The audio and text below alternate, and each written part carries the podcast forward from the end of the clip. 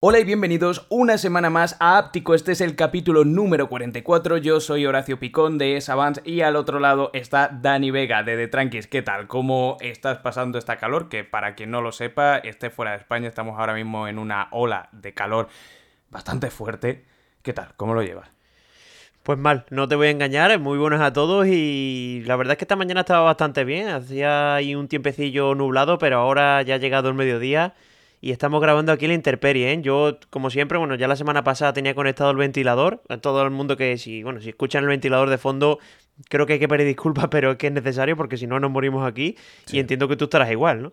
Sí, y ojo, a el que no se va a escuchar ya más es el ventilador de tu antiguo ordenador, que has cambiado de ordenador probando las mieles de, de Apple, ¿no? Tú eres el chico Apple de los dos, eh, eso ya lo hemos dicho en otros eh, capítulos, eh, pero bueno, yo sin embargo uso un MacBook, aunque nunca eh, dejaré de usar Android, a menos a medio largo plazo, no me lo planteo, pero ahora te has comprado un nuevo ordenador de estos que no se oye el, ventilador, ¿no? Al menos de, momento, de momento.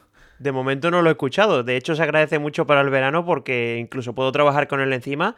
Para el interés, bueno, para los que los intereses el, el MacBook Pro nuevo, el de 14 pulgadas, el básico, es decir, el que cuesta no sé si 2.400 o así, y de camino pues lanzo un mensaje si alguien quiere el MacBook Pro de, 15 pulgadas de 2017, pues lo tengo a la venta. O sea, yo qué sé, si, si alguien lo pregunta, pues por ahí lo tengo.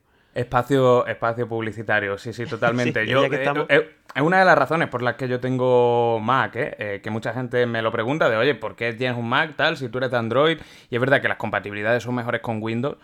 Em, pero los portátiles Mac, a diferencia de todos, y he probado portátiles de alta gama también de, Windows, es que esto con la generación Silicon M procesadores de, Apple, es que no suena, o sea, es una maravilla, son ordenadores muy caros.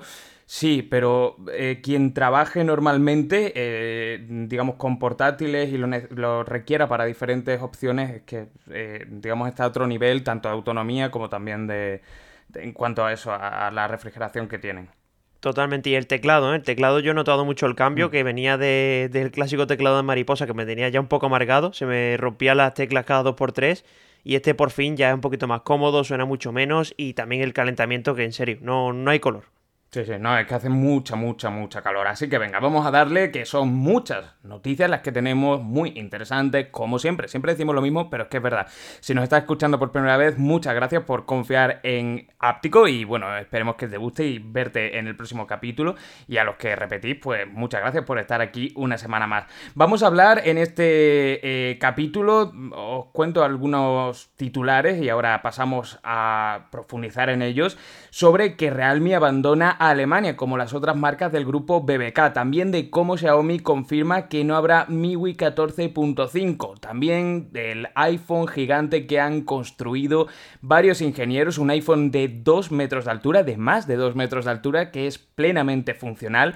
También vamos a hablar de las novedades que Apple tiene para septiembre, que se han filtrado. También se han filtrado los precios del Nothing 2. De, también hablaremos de los problemas que tiene TikTok con las filtraciones de datos hacia eh, China y que lo están poniendo ya en serios aprietos y se están jugando el veto con Estados Unidos.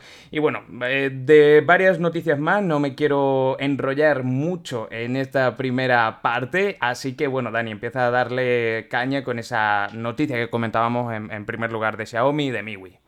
Sí, efectivamente, vamos a hablar de MIUI 14.5 que, bueno, diría que sorprende, pero no, porque ya en la generación anterior del MIUI 13 pues tampoco vimos MIUI 13.5, de hecho se va a pasar directamente, o es lo que ha dicho Xiaomi, a, a, MIUI, 15, perdón.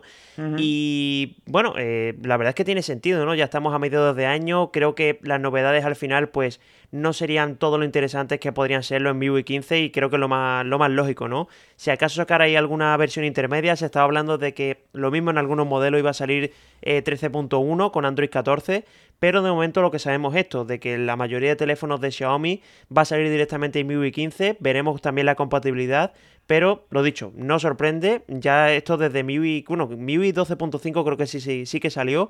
pero MIUI 13.5 no lo tuvimos. Así que, bueno, lo dicho, no sorprende y es algo yo creo que completamente lógico. Sí, esto de MIUI es algo que a la gente le gusta bastante. De hecho, yo he sacado algunos contenidos sobre pues las betas de MIUI, sobre también los dispositivos que se iban a actualizar, etcétera. Y son contenidos que funcionan bastante bien. Hay mucha gente que está muy pendiente de las últimas novedades de MIUI, aunque sí que es cierto que también se venía notando como no es el mismo MIUI, o al menos no tiene la misma cantidad de novedades cuando sale un MIUI en China que cuando sale en global. Esto pasa con los dispositivos normales y también ocurre con las versiones de firmware, cosas como por ejemplo la supercarpeta, pues están de manera más eh, sobrias, por así decirlo, más eh, pasan más eh, desapercibidas, ¿no? en la versión global.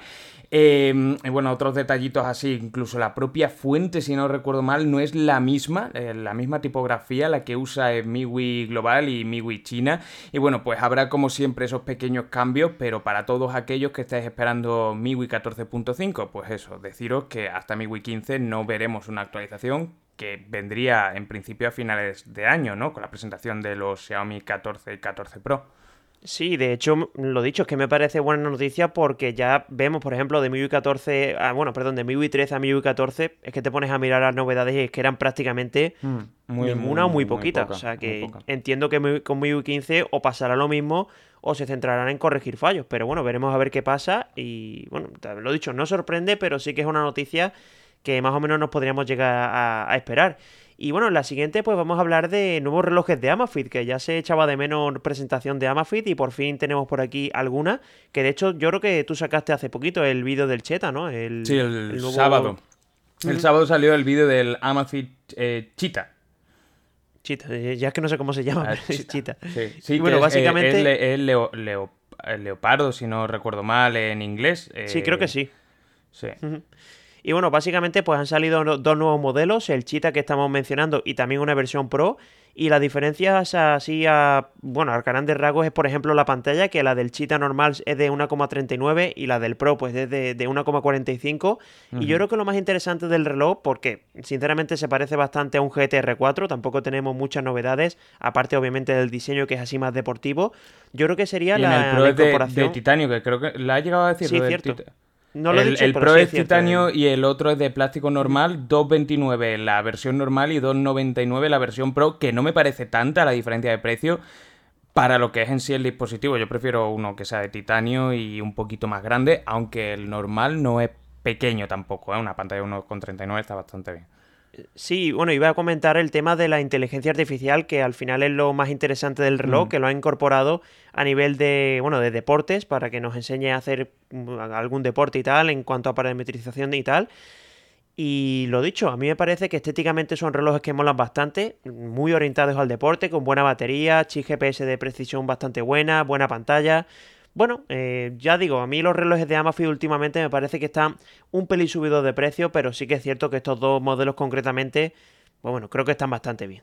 La justificación, además del precio, que muchas personas me lo preguntaban en el vídeo, eh, respecto al GTR4, también puede venir por el hecho de tener compatibilidad con mapas que tiene tanto el modelo Cheetah normal y el Cheetah Pro. Son mapas no tipo Garmin, no podemos, digamos, hacer una navegación topográfica, sino que si le cargamos una ruta GPX desde la aplicación de Amazfit o de CEP, que es con la que lo emparejamos, podemos descargar el mapa y tenerlo offline directamente en nuestro reloj para cuando estemos siguiendo un sendero o una ruta, pues esos GPX, eh, esos puntos GPX, esa ruta que estamos siguiendo, verla contextualizada con los pueblos de alrededor, o si estamos pasando por X calle, pues todo eso te van a venir ahí los mapas. Esto sería en principio el mayor punto que tiene en comparación con el eh, GTR4 normal.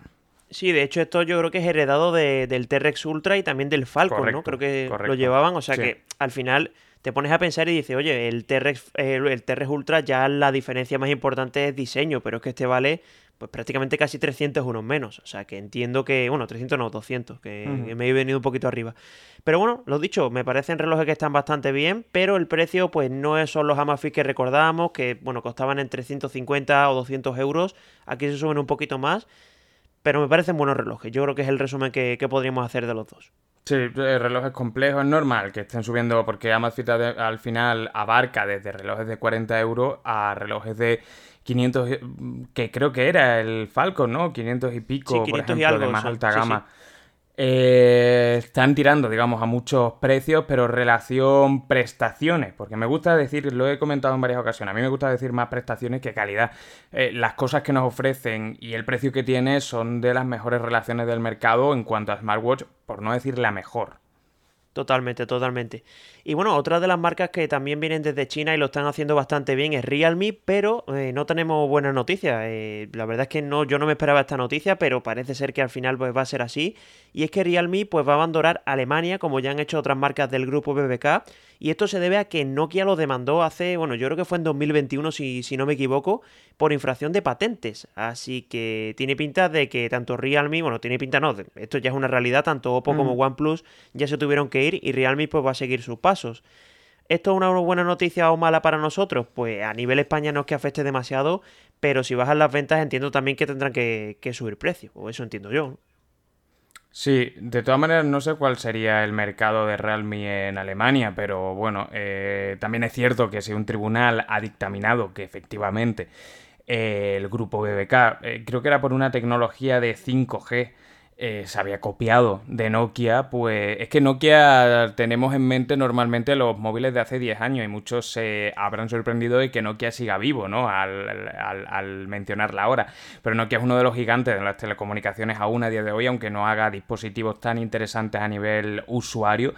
Y la cosa es que tampoco en un mercado, digamos, de alto nivel adquisitivo como es Alemania, tampoco sé hasta qué punto tenía una gran cuota de mercado. Eso sí, eh, Realme tenía la, tercera o el cuarto puesto eh, a nivel europeo, que es algo que me llamó la atención. Por lo tanto, bueno, tampoco entiendo que sería algo despreciable en Alemania, pero bueno, de momento pues eh, están fuera, se van a ir fuera y ya veremos, esto supongo que será también una decisión que en cualquier momento pueden volver a entrar una vez que no eh, tengan esa tecnología que supuestamente han copiado de, Nokia.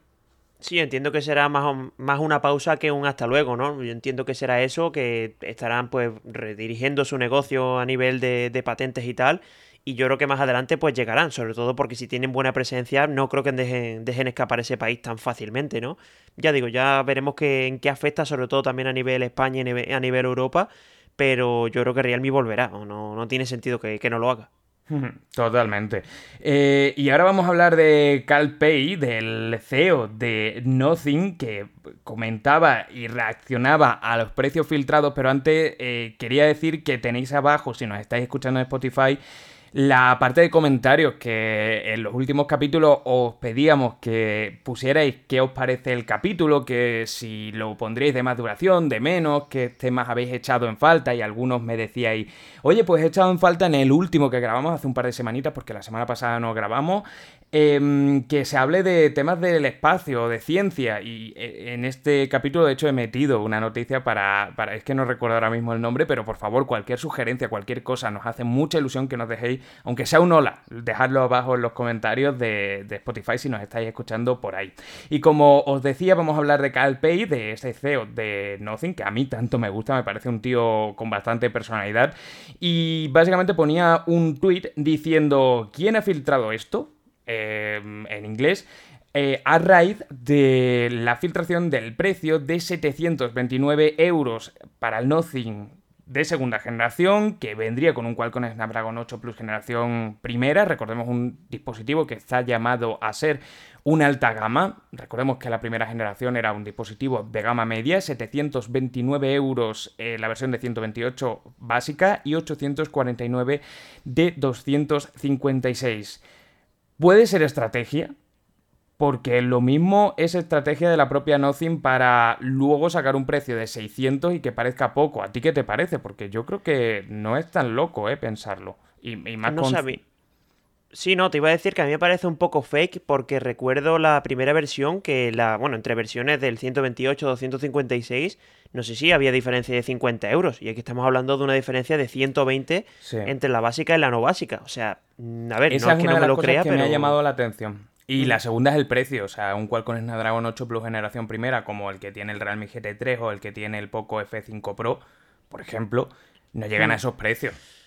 No sé, yo a ver, yo pensaba que iba a rondar los 550, 600. a mí me parecía que, tenía buen precio, pero 729 me parece un poco elevado. Y sobre todo también teniendo en cuenta que el diseño, el desarrollo ya lo tenían del año pasado, ¿no? Ahí en cuanto a ahorro de costes, pues se debería notar también en el precio. No sé, yo soy más de tu opinión de que puede ser un fake o lo parece, o no sé si será una estrategia o no. Pero si sale a estos precios, sinceramente no va a ser tan recomendable como yo me esperaba. Sí, eh, por eso.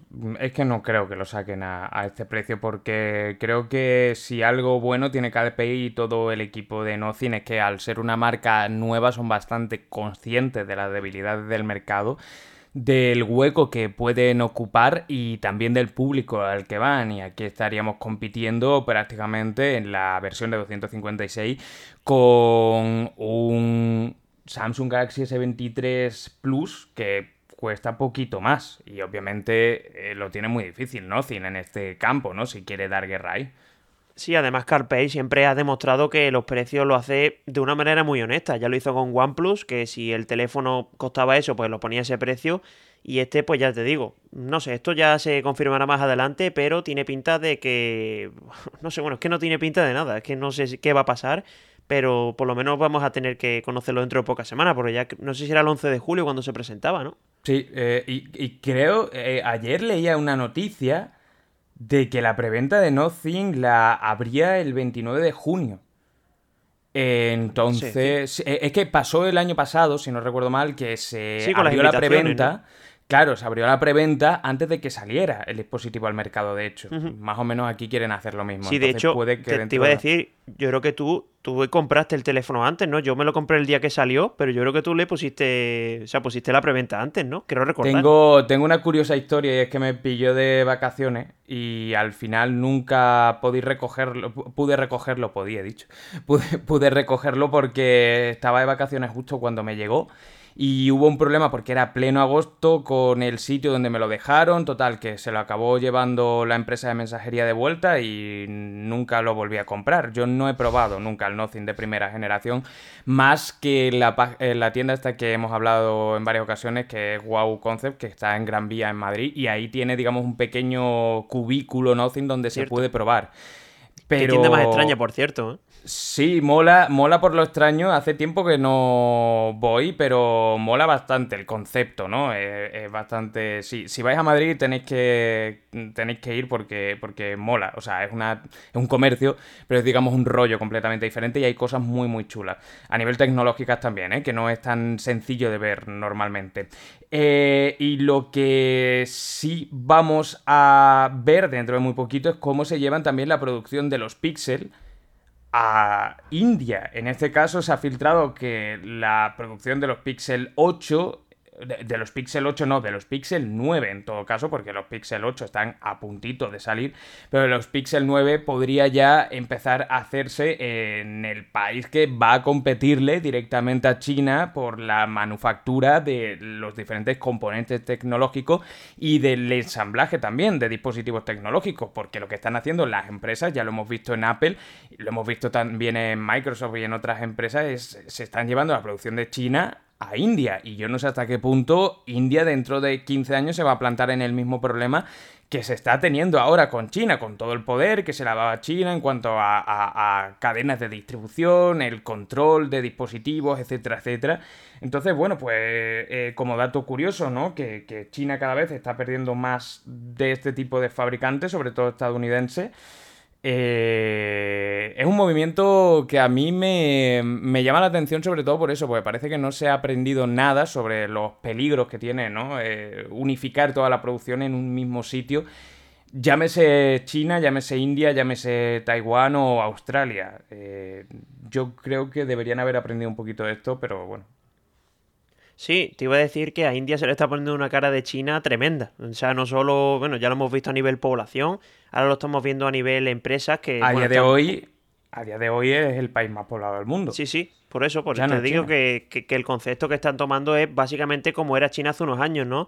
De ofrecer una mano de obra muy barata, hay muchísimas personas allí para trabajar y no tienen, en teoría, en principio, esa limitación que sí que tiene China, que los problemas que hemos tenido con el COVID de producción y tal, al menos de momento. O sea, entiendo que cuando vayan, cuando estén yendo más a empresas y tal, pues sí que habrá un poquito más de demanda y al final, pues eso, la, la producción se va a notar. Pero ya te digo, India tiene mucho potencial, es un país emergente que al final, pues en este sentido, puede ser muy competitivo y veremos a ver en el futuro. Pero a China le están, bueno, le están creciendo los enanos a pasos agigantados. ¿eh?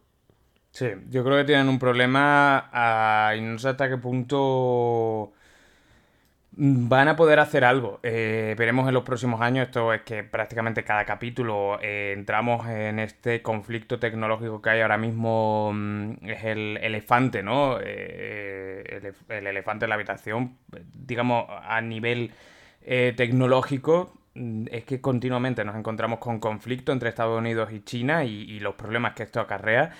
Y esto va a tardar mucho tiempo en resolverse, muchos años, y esperemos que para bien, ¿no? O al menos que no acabe en un conflicto quizás más grave. Eh, y algo que sí que es una buena noticia, o al menos, bueno, le da un poquito de vidilla, es que cambia el logo de Android, o así se ha filtrado, parece que va a ser oficial en agosto, un logo que tampoco, tampoco es que cambie muchísimo, pero sí que adquiere, digamos, una forma un poquito en 3D de esa cabeza o la mitad de la cabeza del androide. Os lo voy a dejar en las notas del episodio para que podáis verlo y básicamente es eso. De momento no hemos conocido mucho más porque ha sido un documento que se ha filtrado donde aparece este, este nuevo eh, logo y bueno, yo quería saber qué te parece a ti. ¿Qué quieres que te diga? Yo qué sé, un logo... Es que se me parece mucho al antiguo, tampoco es que haya sido una revolución. En vez de ser plano es con sombra y un poquito más redondeado, lo veo yo. Sí, bueno, a ver, se adapta un poquito más a la, yo qué sé, que tampoco te sé decir qué, opino, ¿no? Es un logo normal y corriente. Hazme un análisis técnico, gráfico de, del logo. A ver, a ver, el tema de la sombra está chulo, yo qué sé, le da profundidad. yo os animo, os animo a verlo, os animo a verlo en el capítulo, os dejaré el enlace y le echáis un vistacillo y bueno, aprovecháis también ahí en los comentarios del podcast y nos dejáis qué, qué os parece. Sí, habrá eh, gente que le guste y otros que no. Eso seguro que, a mí me gusta, lo que vamos, por lo menos es ver algo, es ver algo nuevo, ¿no? Y bueno, eh, de, yo creo que de logo curioso, bueno, de logo simple a otro logo simple como es el de Apple, que es la, bueno, lo que vamos a hablar a continuación. Y es que se ha filtrado de que, bueno, que vamos a ver bastantes cositas en septiembre, octubre, todavía no se sabe cuándo va a ser la presentación de los iPhone 15, que esto va a ser obviamente lo que va a salir sí o sí, pero también se está hablando del Apple Watch Series 9 y del Apple Watch Ultra de segunda generación. De momento no se ha dicho nada del SE, no se sabe si se va a renovar o no, aunque no tiene pinta de que vaya a ser en esta presentación. No creo. Mm. Y veremos a ver qué tal están, ¿no? Los iPhone 15, pues lo dicho, esto sí que está totalmente confirmado que van a salir, pero sí que me da mucha curiosidad el Apple Watch Ultra 2, sobre todo por qué hacen, ¿no? O sea, ya el Watch Ultra normal me parece una pasada a nivel de tecnología, de diseño y tal, ¿y qué van a cambiar? Es que a lo mejor el botón externo que lo puedan rediseñar, pero poco más, ¿no? A lo mejor sacan dos versiones, podría ser, es que yo también lo estaba pensando mientras, o más batería, quizás.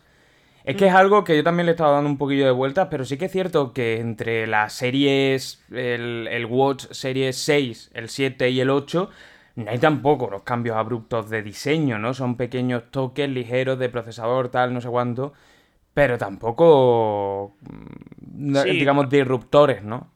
A ver, yo creo que este año sí que Apple le está dando mucha caña al Watch, ¿eh? ya, lo hemos, ya lo hemos visto en la Keynote, que de hecho yo creo que el sistema operativo del Watch OS ha sido el que más ha cambiado de todos, mm. y entiendo que le van a dar un empujón fuerte este año a, a los Watch, aunque veo mucho margen de mejora más en el Serie 9 que no en el Watch Ultra de segunda generación, o al menos eso opino yo. No sé qué cambiarán, si a nivel estético, si le meterán a lo mejor algún sensor más, o corrigen esos pequeños fallos que se quejaban los usuarios de Garmin y, bueno, marcas más avanzadas pero veremos, ¿no? La verdad es que tiene buena pinta y veremos qué es lo que Apple nos presenta. Sí, solo hay que esperar y creo que es en septiembre, ¿no? Finales de septiembre o principios de octubre. En teoría sí, en teoría siempre suele ser en mediados, finales de octubre más o menos y en, bueno, aunque ha habido alguna vez que ha sido un poquito más tarde y ya después pues se ponen más se ponen a la venta más adelante. Entiendo que, esta, que este año no va a haber ese... Mm. Sí, este año no, se, no habrá problemas de, de producción como sí que ha habido otros años. De hecho, yo recuerdo el año pasado que para comprarme el iPhone 14 Pro es que tardé, pues bueno, prácticamente unos dos meses después de que saliese y entiendo que este año no va a pasar, pero bueno, esto... no, no, digas no digas eso muy alto porque estamos, estamos en junio, lo mismo... Lo mismo hay una plaga de, de, de, palomas gigantes en la ciudad de Apple, que, hemos hablado muchas veces en el sitio este de China donde se fabrican un montón de dispositivos de Apple y de repente pues se ve otra vez limitada la producción, porque entre el COVID y no sé qué otras movidas hubo en los últimos años, siempre ha pasado algo y siempre se ha visto el lector súper limitado. Ahora entiendo que con lo de India no, bueno, pues tienen un poco de margen, ¿no? De, a, las malas pues se van a India rápidamente, ya pues lo echan para pues ya lo estaban preparando todo, sí, sí, totalmente. Por eso te digo. Y bueno, eh, otra noticia que esta me la pasaste tú, si no recuerdo mal ayer, es un vídeo de un youtuber que se llama Matthew Beam y bueno, básicamente el vídeo consiste en un iPhone gigante, o sea, sacó un iPhone gigante a la calle que es de 2 metros de alto y 60 centímetros de ancho. Y es un iPhone, pues bueno, de hecho es plenamente funcional, no creéis que es una maqueta ni nada de eso, de hecho se puede utilizar, en el vídeo se ve cómo empiezan a escribir en un teclado, yo creo que será como una tablet gigantesca, ¿no? Por lo menos es el concepto que yo creo que eh, tiene el, eh, diseño. La, cosa es que cogía y, la primera parte del vídeo es, digamos que explican todo el proceso de elaboración. El vídeo es muy chulo. Que es el típico vídeo en el que tú te sientes mal si haces contenido en YouTube y dices, ostras, yo es que en 10 minutos hago un unboxing y todavía no, no, he acabado de hablar del producto y aquí en 10 minutos me ha contado cómo ha hecho un iPhone de 2 metros de altura, se lo ha llevado por Nueva York, lo ha revisado Marques Browley. Eh, o sea, eh, me, me, siento mal como creador de contenido al ver que gente hace estas cosas en un vídeo de eso, de 12-13 minutos. Mm, eh, a, mí, a, mí me, a mí me hunde, la verdad. Eh, y básicamente es una especie de televisión. Bueno, especie no, es una televisión que eh, se van a un supermercado a comprarla y tal. Y le dice, oye, dame la, tele más grande que tenga. Y no sé si le da unas 80 y pico pulgadas, tal. Y le pregunta, oye, pero esto es táctil. Y le dice el dependiente, no, no es táctil, pero tú sabrás cómo lo haces. Total, que le ponen una malla también para hacerla táctil preparan toda la carcasa, no sé cómo exactamente le cargan iOS, pero digamos que es iOS plenamente funcional, lo que tú decías, e incluso eh, luego hacen como un checklist de cosas que tienen que hacer con él, se lo llevan a Nueva York, porque estos chicos son de fuera de Nueva York, y mm, van incluso a un comercio y pagan con el iPhone gigante. El iPhone lo llevan con un carrito que, van tirando, o sea, es bastante, tenéis que verlo porque a mí eh, me, gustó bastante el vídeo, que está muy chulo. Y luego eso, van haciendo como diferentes pruebas, tienen que hacer como una reserva hotel, luego tienen la cámara selfie, que es completamente funcional, se hacen un selfie en Times Square, también eh, tienen la, la, cámara trasera, que también es plena, o sea, es una locura lo, lo que han hecho estos chavales. Sí, a mí me hace mucha gracia cuando se ponen a escribir porque es que parece que están jugando a Twitter, ¿no? O sea, tiene las teclas muy separadas y al final pues tienen que estirar mucho los brazos. Ya os digo, en la descripción del podcast os vamos a dejar el enlace para que podáis verlo, pero echadle un vistazo porque es súper curioso y mola un montón el vídeo. Sí, tela, tela, tela.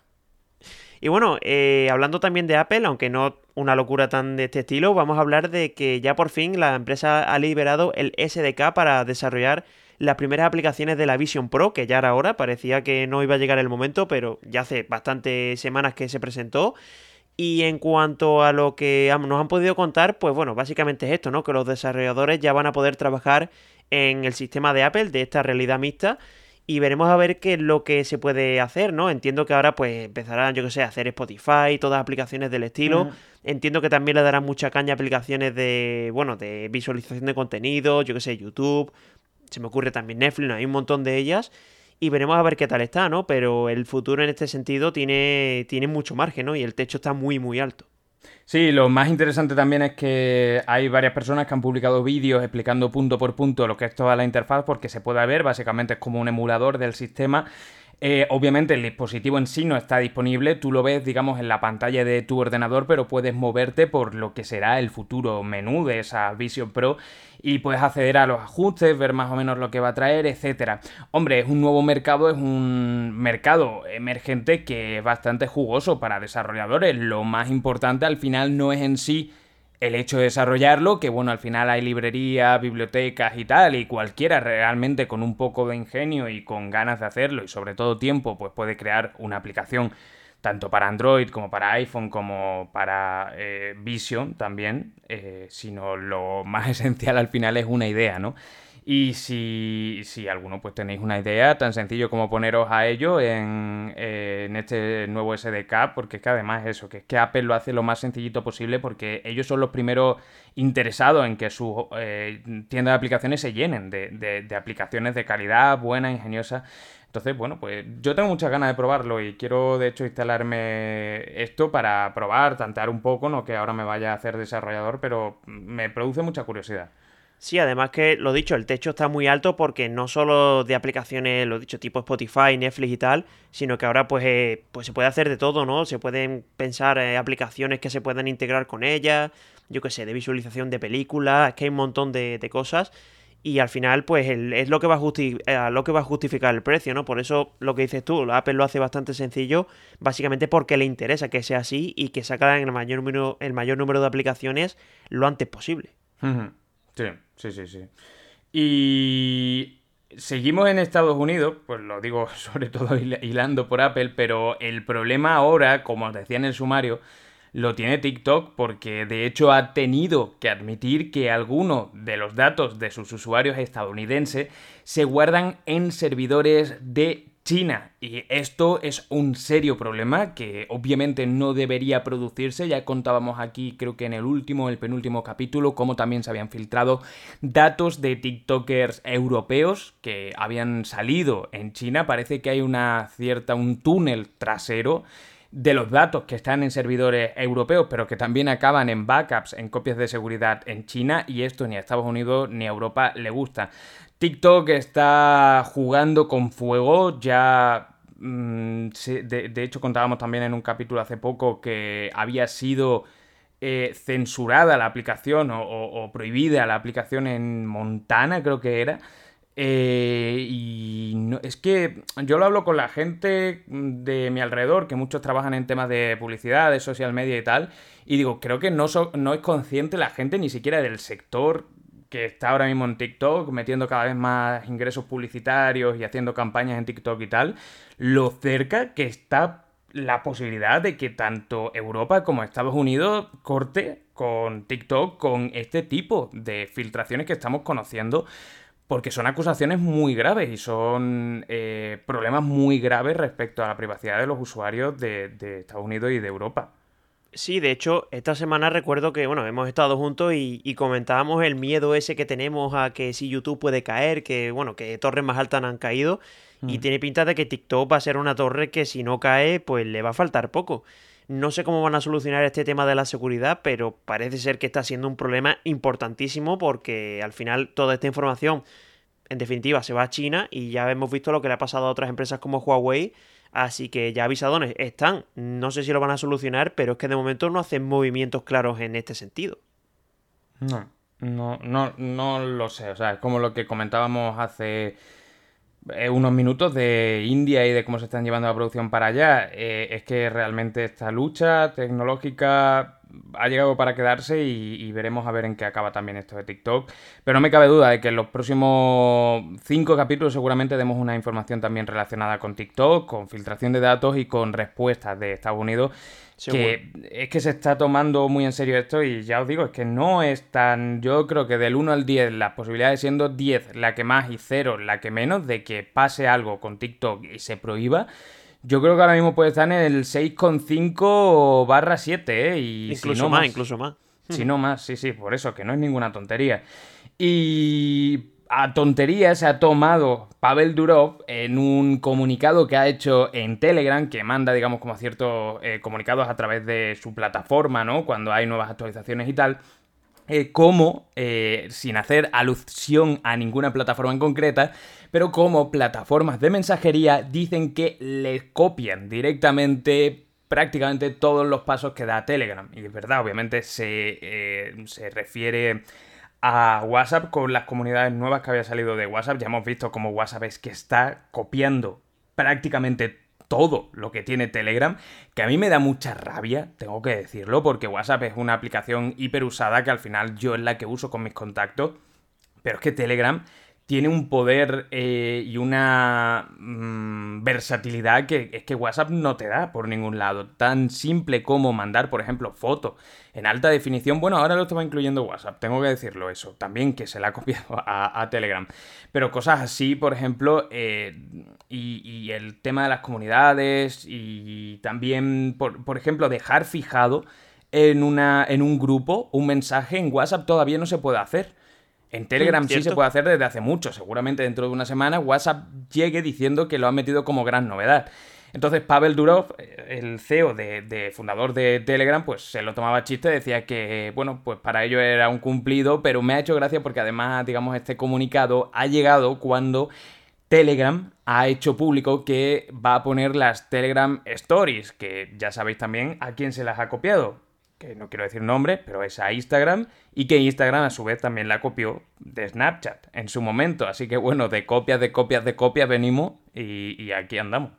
Sí, al final es lo que dices tú, da un poco de pena porque Telegram, para el que no la conozca, pues yo creo que es una de las aplicaciones de mensajería más versátiles, diría yo, de, todas las que tenemos. Y al final para el usuario sí que es cierto que, que WhatsApp y otras empresas la copien, pues son buenas noticias. Yo, por ejemplo, también utilizo WhatsApp y que, bueno, que se copien otras funciones como editar los mensajes.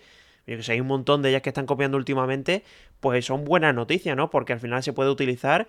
Yo Telegram es que no lo utilizo tanto, por eso te digo que me viene bien que WhatsApp lo copie, aunque sí que es cierto que no sé si hasta qué punto Telegram podría hacer algo, ¿no? No sé si esto se puede denunciar o no. No, no se puede. Pero, pues entonces que se van a tener que aguantar, no hay otra. No se puede, pero si es que para, para, mm, para caso, digamos, más paradigmático, el, tema de Instagram y cómo le copió y le, hundió a Snapchat, que estaba llegando a nivel mundial con las stories, tal, no sé cuánto. Bueno, pues llega de repente eh, Instagram, le copia el modelo de stories.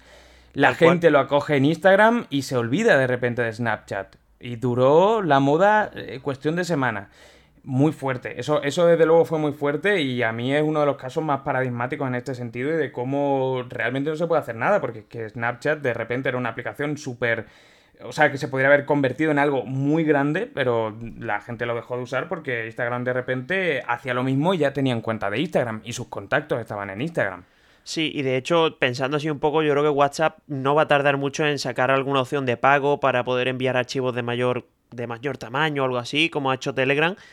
Y a ver, lo dicho, me parece una pena, me parece una pena por parte de Telegram, pero por otro lado, no me voy a quejar porque es que me viene bien. Sobre todo el tema de editar mensajes lo utilizo un montón. y es algo que, que yo no sé por qué no habían puesto. Es que me parece hasta absurdo, ¿no? Es básico, es básico, sí, sí. Yo, lo uso bastante y no tanto para porque me arrepienta continuamente en lo que he dicho, sino porque muchas veces me leo y a lo mejor sí, nos equivocamos. Y, hmm. o, digo, eh, eh, esto queda como muy enrevesado explicado. Le cambio dos palabras y ya queda como más simple a la hora de leerlo. No sé, si es algo que me parece súper útil. Y hablamos ahora de Amazon, de Amazon Prime y de cómo la Comisión Federal de Estados Unidos ha demandado a la compañía porque los propios trabajadores que diseñaron el sistema para darse de baja una vez que nos creamos Amazon Prime, ya sea porque está en ese mes gratuito que oferta al principio o porque ya hemos sido Amazon Prime durante varios meses, le llamaban la Iliada. La Iliada es esa novela de, bueno, novela, ese, ese texto de Homero en el que, eh, si no recuerdo mal, era Perseo el que tenía que como superar varias pruebas para mm, llegar a conseguir no sé si era el vellocino de oro o estoy mezclando ahora mismo mitología griega por ahí por diferentes sitios, pero vamos, básicamente eh, mm, son diferentes pruebas muy difíciles que tenía que superar el protagonista de esta historia. Bueno, pues así le pusieron la Iliada los, los propios desarrolladores de este intrincado eh, em, el, ¿cómo se llama? De este intrincado... Mm, eh, mm, como, el laberinto, es que no me salía la, palabra, de este intrincado laberinto para que los usuarios se pudieran dar de baja. A mí me ha pasado, yo no sé si tú eres Prime, ¿no? Yo, bueno, de hecho, yo hace poco me hice Prime en Francia porque, bueno, ya sabéis que hay una época que vivo allí y tuve que pedir cosas allí y tampoco me resultó tan difícil. O sea, es cierto que recuerdo que me tuve que poner una alarma, hacer algunas cosas, pero tampoco es una cosa de decir... La cosa, es, que, la cosa es que tú intentas darte de baja y luego te preguntan, oye, ¿estás seguro? Sí, me quiero dar de baja, pero es que entonces vas a perder tal, sí, estoy seguro, pero es que tal... Ok, ya está. Claro, nosotros podemos estar más o menos acostumbrados, pero hay mucha gente que no contrata tantos servicios digitales y que sí que es cierto que Amazon yo sé que implica una cierta dificultad para darse de baja o por lo menos debería ser mucho más fácil por ley, debería ser mucho más fácil de lo que es. Y de hecho, no hay problema luego cuando tú hablas, eh, porque te lo cobran, no se te ha pasado, normalmente hablas con chat, eh, en chat por con ellos o por teléfono y te devuelven el dinero y les dice, oye, mira, es que yo no lo he usado tal y me habéis cobrado dos mensualidades porque me pasó que una vez me lo tuve que hacer en Reino Unido, no lo usé y no hubo problema.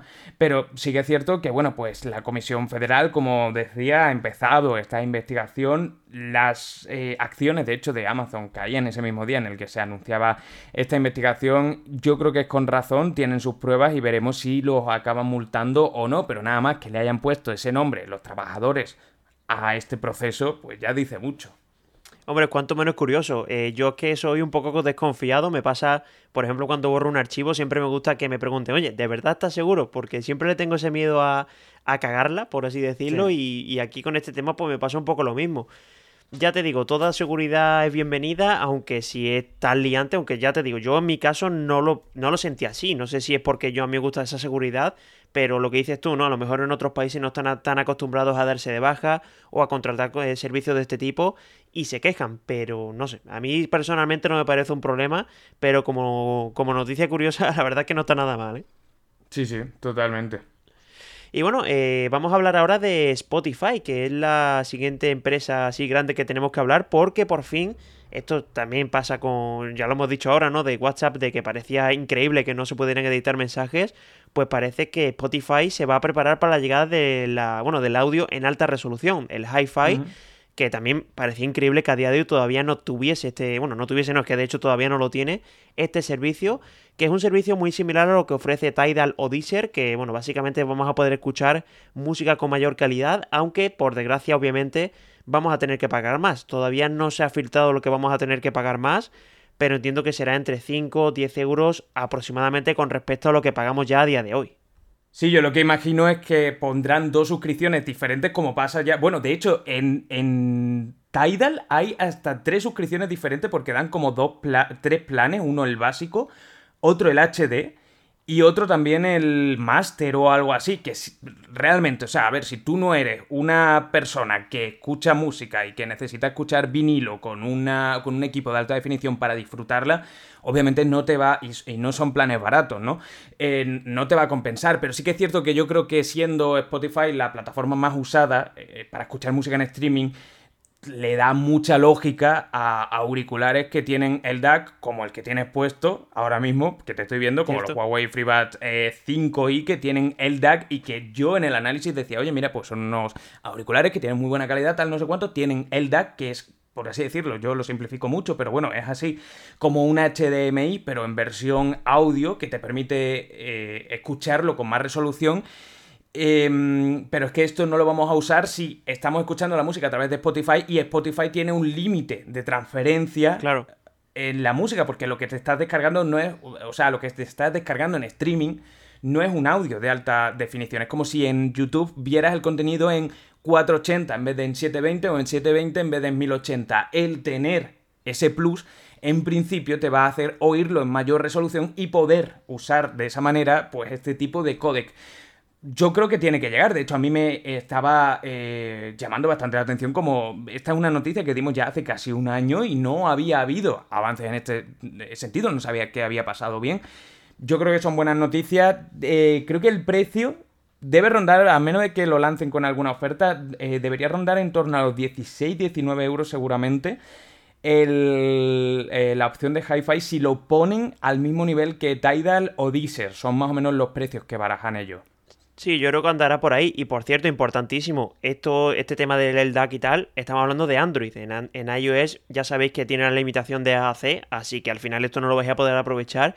Y también a nivel de, bueno, de PC, ¿no? Que mucha gente sí que le gusta escuchar música en su ordenador mm. y por desgracia en Spotify pues no se puede disfrutar de la máxima calidad. Entiendo que con esto pues mejorará mucho la cosa porque tampoco es muy difícil que mejore las cosas como son y veremos a ver los precios. Yo estoy bastante de acuerdo contigo, rondará entre 15 y 20 euros seguramente, aunque yo tiraría más para 20 que para 15, ¿eh? las cosas como son. Sí, seguramente. A ver si lo incluyen en planes familiares o así, si es asequible. Porque es que te pones a sumar suscripciones, lo hemos hablado muchas veces y a mí ya se me está haciendo cuesta arriba, ¿eh? que ya no, es que casi, totalmente. Es que entre una cosa y otra no... Es que se te van casi 100 euros en suscripciones. Hombre, si lo metes en familiar, yo estaría contento porque yo de hecho estoy en familiar, así que si lo meten ahí gratuito, aunque no entiendo que lo sea, que sea gratuito, pero bueno, eh, veremos a ver mm. qué pasa con ello.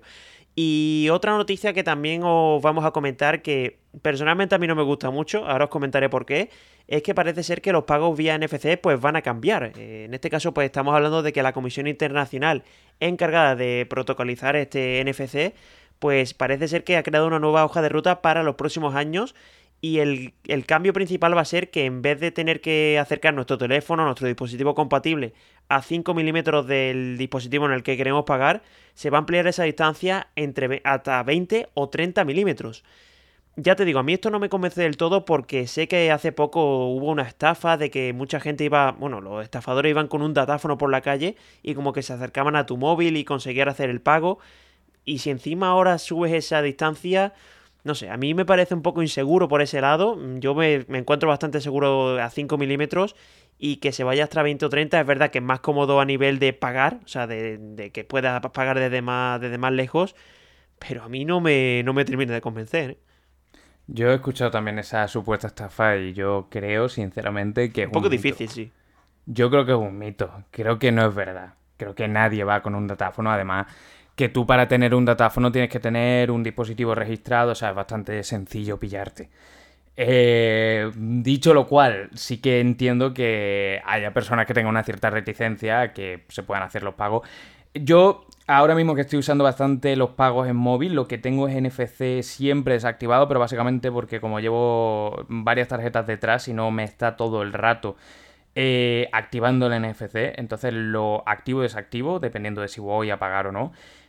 Creo que puede ser buena idea, sobre todo porque mm, a, mí ya de por sí hay una cosa que me, que me ha pasado varias veces ahora con el tema del COVID y tal, que en algunos comercios, como tienen todavía, o en comercios de estos 24 horas que vas a pagar por la noche, tienen como una cristalera y muchas veces te hacen pagar en plan y, y, que funcione me llama la atención, pero hay veces que sí que es cierto que me he encontrado como las cristaleras a lo mejor son un poquito más gorditas y no se puede pagar. Yo sobre todo creo que está enfocado a este tipo de usos, ¿no? Donde hay a lo mejor algún tipo de material por medio. Mm, hombre, no está de más. A lo mejor también le ponen algún tipo de limitación, ¿no? Y que nosotros podamos físicamente acotar la distancia a la que queramos que sea efectivo el pago, ¿no? Yo creo que a nivel de software podría hacerse. Hombre, entiendo que sí, pero ya te digo, en Android sí que entiendo que lo mismo puede en esa opción. Pero si eso lo ponen en iPhone, dudo mucho que te dejen elegir, ¿eh? No, veo yo Apple mm. dándote la opción. No sé, ya te digo. A ver qué pasa, pero tú estás de acuerdo, yo la verdad es que no tanto, porque ese tipo de pago pues no lo suelo hacer. Es verdad que yo no tengo esa necesidad, pero tú sí que la tienes. Pero no sé, ya te digo, a mí yo estoy bastante contento cómo funciona a día de hoy. Cambiar esto se me hace un poquito difícil, ¿eh? Sí, eh, esa no es la única novedad. Luego también hay otras como, por ejemplo, que podamos activar varias, eh, varias opciones con la misma etiqueta NFC. Por ejemplo, vamos a pagar en el metro, vamos a eh, picar para entrar en el metro, en el autobús, y que se nos ponga un mensaje, que active un mensaje, por ejemplo, con las incidencias del tráfico, o con cuánto vamos a tardar al saber que vamos a X punto, por ejemplo, por poner por poner un ejemplo. Y también lo que yo no sabía es que NFC en el protocolo actual tiene una opción de carga inalámbrica a través de esa etiqueta NFC que tienen los dispositivos. No todos los tienen activados, pero que es de un vatio y quieren llevarlo hasta los 5 vatios. Esto va a ser implementado en los próximos años digamos que esto es una comisión, al igual que el tema del Bluetooth y tal, que digamos lo protocoliza, como tú bien has dicho antes, y que al final, pues, digamos, es como una hoja de ruta a seguir de esta tecnología. Yo creo que son cambios interesantes y desde luego el NFC ha sido uno de los cambios silenciosos, ¿no? Que ha habido en los últimos cinco años y que creo que ha cambiado mucho las cosas. Y, y, ojo que creo que se infravalora mucho la conexión de dispositivos a través de NFC, que yo lo he probado en alguno de Sony y es súper, súper, súper simple. Sí, yo de hecho soy de los que lo infravalora, porque yo no lo he utilizado prácticamente nunca, aunque sí que es cierto que para... Recuerdo que una vez tuve que configurar una... Eh, ¿Cómo se llama esto? Una barra de sonido de estas que se ponen delante de la televisión y era súper cómodo de acercar el teléfono y ya estaba. ¿eh? Eso la verdad es que, que mola bastante. Pero bueno, a nivel de pagos móviles sobre todo sí que lo ha revolucionado porque cada vez son más las personas que lo utilizan. Eso no, hay hmm. duda. Hmm. Y nos vamos ahora eh, con la noticia, yo creo que más curiosa de, este capítulo, y es que en San Francisco ha salido la directora, la jefa de del cuerpo de bomberos de la ciudad, para dar una rueda de prensa advirtiendo de los problemas y de los peligros que está teniendo la flota de Waymo y otras, porque hay un par de compañías operando allí de vehículos autónomos que van sin conductor, porque por lo visto en los últimos meses ha tenido un total de 39 incidencias con este tipo de coches cuando los diferentes camiones de bomberos se dirigían a apagar un incendio, a rescatar a un gato de un árbol, de diferentes situaciones, ¿no? En las que acuden los bomberos, pero en algunas pues se quedaba bloqueado, el coche mm, no sabía cómo actuar ante las alarmas y era impredecible y por lo visto está siendo un problema. Y esto es algo que no se veía venir, pero es que es tan grave como que eso, que la jefa de, bueno, de operaciones, ¿no? Del cuerpo de bomberos ha salido advirtiendo sobre, sobre esto, algo que yo sinceramente no me esperaba que, fuera a, pasar y, que por lo visto está siendo un problema real.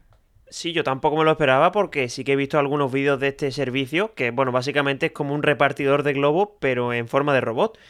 Y lo que llama la atención es que tú ves los vídeos y el robot se para, o sea, funciona bastante bien. Claro, eso es lo que te los semáforos, o sea, o sea reconoce. Sí, no, pero bueno, que era un vídeo no de, no de la primera empresa, sino de. Sí. Y al final incluso reconocía también el, lo que es el, bueno, lo que es el semáforo, aunque entiendo que en el caso de, de los bomberos sí que es cierto que eso va a reconocer que está en verde, no tiene sensores suficientes como para reconocer que viene un coche a toda velocidad o que es un camión de bomberos. Bueno, eh, me parece también lo que dices tú, una noticia interesante y curiosa para ver que este tipo de, de, bueno, de servicios, digamos, ¿no? Tiene mucho margen de mejora y veremos a ver qué ocurre en el futuro, pero si entra en conflicto yo creo que la empresa va a tener que fabricar o incluso idear, digamos, un Hombre, algo buscarán. para que no ocurra. Si no me equivoco, Waymo, de hecho, o detrás de Waymo está Google. O sea, que no estamos hablando de, ninguna pequeña startup, sino que detrás eh, tienen todo el potencial de, una de las empresas tecnológicas más grandes del mundo. Y acabamos con una de esas noticias de universo o de ciencia del espacio, ¿no? Que a mí tanto me gustan y que nos olvidamos en el antiguo, en el antiguo, en el último capítulo y nos recordaba un oyente, oye, ¿no la habéis metido? Sí es cierto, es que la semana pasada o hace dos semanas cuando grabamos el último no encontré ninguna así curiosa, pero esta es que me llamó bastante la atención porque ya de en sí la imagen que abre la portada o, el titular es eh, uno de los polos, el polo sur, si no me equivoco, de Júpiter. Se ve todas esas nubes. Júpiter es precioso, no sé si lo tenéis en mente. Iros si no directamente a lo que es el link. Pero una imagen desde fuera de Júpiter eh, tiene un montón de nubes gigantes y tal. Y es muy chulo. A mí es un planeta que me fascina. Bueno, pues la sonda Juno hace un par de años tomó una fotografía a 32.000 kilómetros de distancia. Hace poco un astrónomo la republicaba, creo que era en Twitter, y a la gente le llamaba mucho la atención que aparecía como un punto verde eh, en uno de los laterales de, digamos, imaginaros un huracán, bueno, pues digamos en una, de, en una parte de la circunferencia como un punto enorme, porque debía ser enorme para captarse desde ahí, verde, verde láser, ¿no?